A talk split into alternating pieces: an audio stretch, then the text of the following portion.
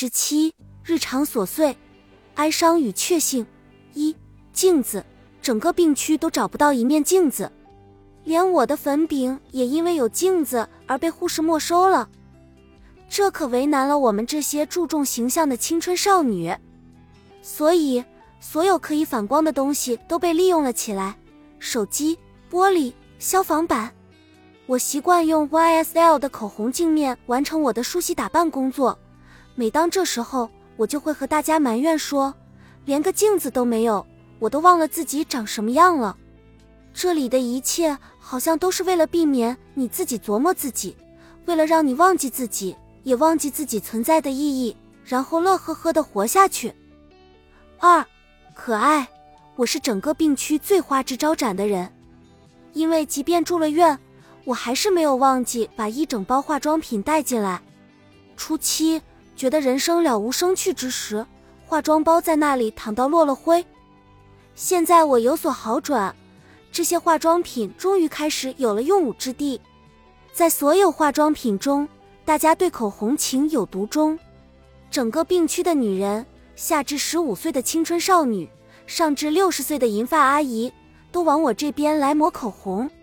其中最可爱的当属我隔壁床的阿姨，阿姨六十二岁了。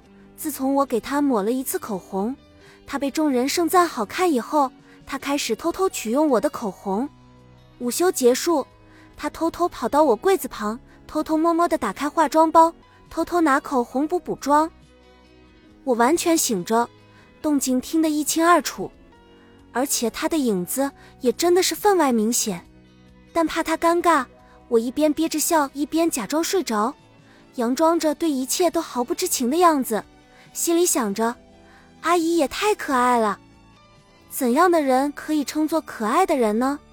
就是无论什么年龄，到人生什么阶段，都能对生活保持小乐趣和小热情的人。三三色，我是病区唯一一个手握口红的人，所以你在病区里看到的永远是同一种色号。而他们唇上的颜色也永远来自我的化妆包。自我妹妹和伊迪又送了我两支口红以后，病区的口红色号终于变成了三色可选，大家的嘴唇上终于开始呈现缤纷的色彩。我很开心，大家都能用我的口红衬托出好气色，于是也经常呼朋引伴，让他们随意取用。久而久之，大家也真的都变得非常随意。我的化妆包开始到处游走，有时候收在柜子里，有时候放在柜子上，里面的化妆品有时在里面，有时候就放在外面。我也不清楚究竟是哪位女士来取用了。最后，我索性把三支口红拿出来，排列在柜子上，省得他们再找。就这样，大家都顶着不同的口红色号，招展在病区里了。病区里的花枝招展。四。被子，中年妇女的技能是满点的，洗衣做菜、收拾家务，样样精通。我非常佩服同病房的两位阿姨，能把医院的被子叠得这么方正。相比来说，我就显得粗糙随意多了。乍然一看，我的被子都散发出一种自惭形秽的气质。但所谓熟能生巧，我也渐渐掌握了其中的窍门。开始叠得有模有样了。我常常一边叠被子，一边模仿着电影《活着》里葛大爷的口气，吊儿郎当地说：“哎，住院的这段日子并没好多少，被子叠得大有长进。”五，球赛，NBA 好像永远都是男生间友谊的纽带，在生活单调的病区里更不外乎如此。我不懂最近到底是有什么比赛，让伊迪弟弟。各位叔叔如此热衷，他们老是围绕在伊迪的笔记本旁边讨论着、呼喊着、惊叹着、应和着，好像彼此都认识了几十年的样子。有一位叔叔，即便打着点滴，也不愿错过球赛，身残志坚的推着点滴杆到伊迪房间边挂水边看比赛。我觉得那些高大威猛的球星看到这幅场景，应该会感动的流泪。无论在哪儿。篮球可真是男人们的本命啊！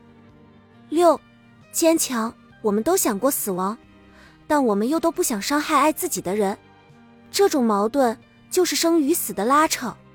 早晨依旧让我崩溃，要是再有一晚上的噩梦做催化，那种苦痛的感觉简直无以复加。早上，我从梦魇中艰难的醒来，我爸看我状态不对，就会立马跑过来拉住我的手。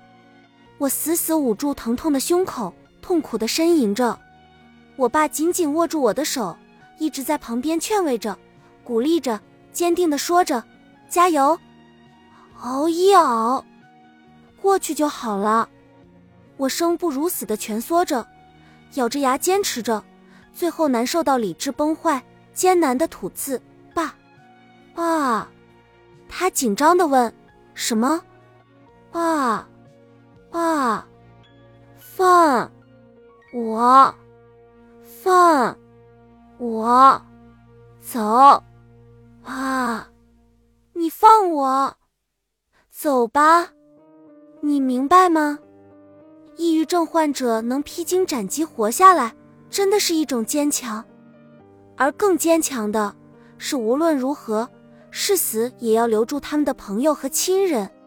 七老干部，我爸找到了新乐子，就是和同病房阿姨的老公细数风流人物，剖析国际局势，探讨天下大事。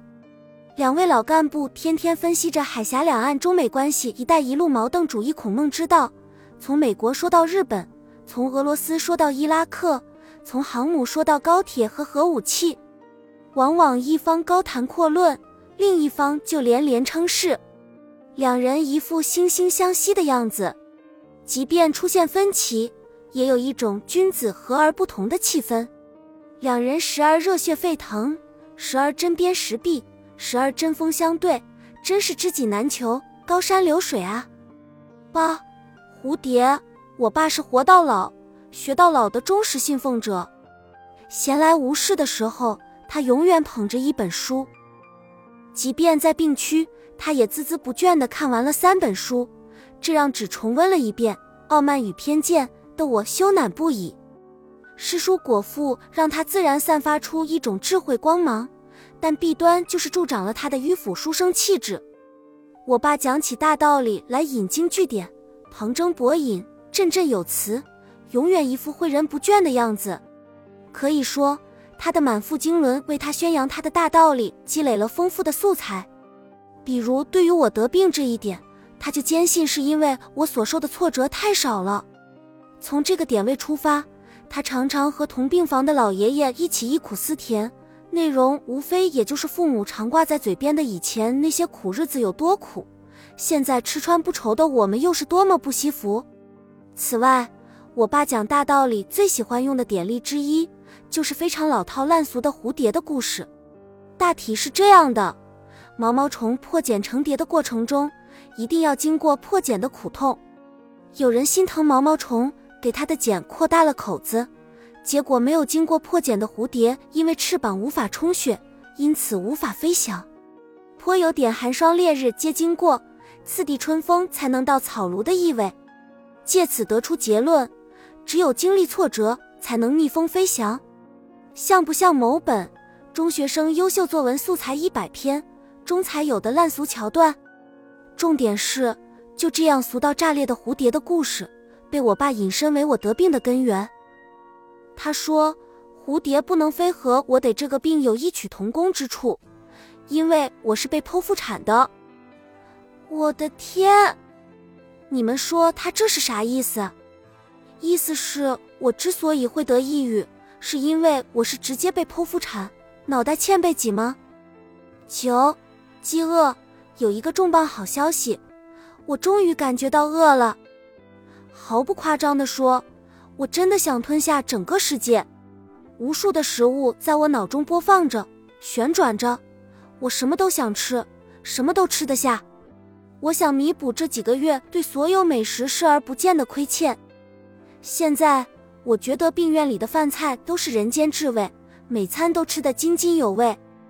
然后我又重新燃起了对各种零食的热情。我和小浣熊像阿富汗难民一样，天天捧着零食，一刻不停地胡吃海喝，而且吃相奇差，又急又快。我边吃边喊着：“再给我倒一点！”快，快快，再给我倒一点，倒给我，倒给我，快快快！一边吃一边掉着渣，像是饿了十天十夜。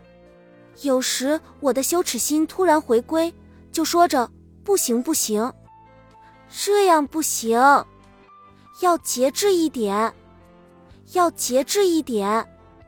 但是手和嘴一会儿也没停下。小浣熊就回：“不可能的，不可能的，除非把这包给吃完。”然后他说：“我怎么越吃越饿呀？”我也回应着：“怎么我也是呀？”然后继续咔嚓咔嚓的大口嚼咽着。最后，小浣熊越吃越生猛，喊着：“不行不行，我要离这包东西远一点！”就把零食一放，远远逃开了。我们变成了病院的两只侏罗。十，感谢和病区所有病友混得太熟，有一个极大的弊端，就是每个人都开始关心你的饮食起居。独居初期，每位病友都担起了我爸妈的职责，一见我就问我吃饭了吗？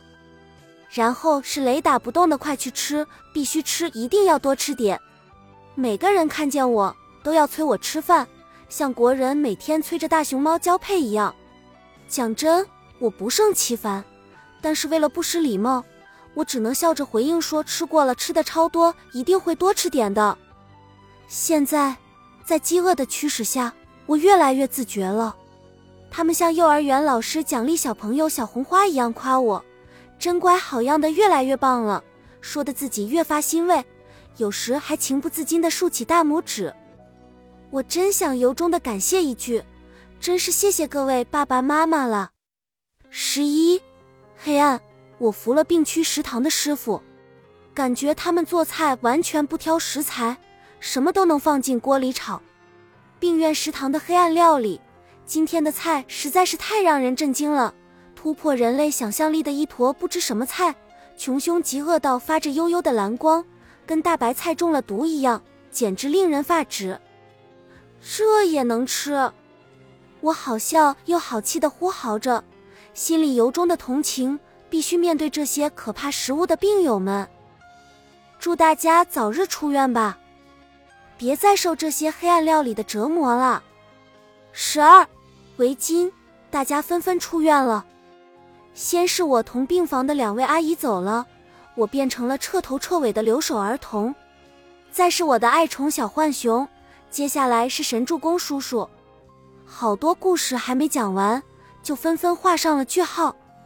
每一次我都不舍得送别，所以我一次次成为被留下的那个人。我照例给每个人一个拥抱，祝愿每个人身体健康。小浣熊出院的那天早上，病院万人空巷，但因为行程仓促，我连拥抱都没有送上，这成为我心头莫大的遗憾。而阿姨们不知如何言表自己的感情，就帮忙拨拨头发、理理衣服、重新戴戴围巾，就好像在说：“你要珍重啊，我为你整理好了行装，这条人生路上我退场了，而你请务必一路顺风啊。”本集已经播放完毕，感谢您的收听，喜欢请点赞关注主播，主页有更多精彩内容。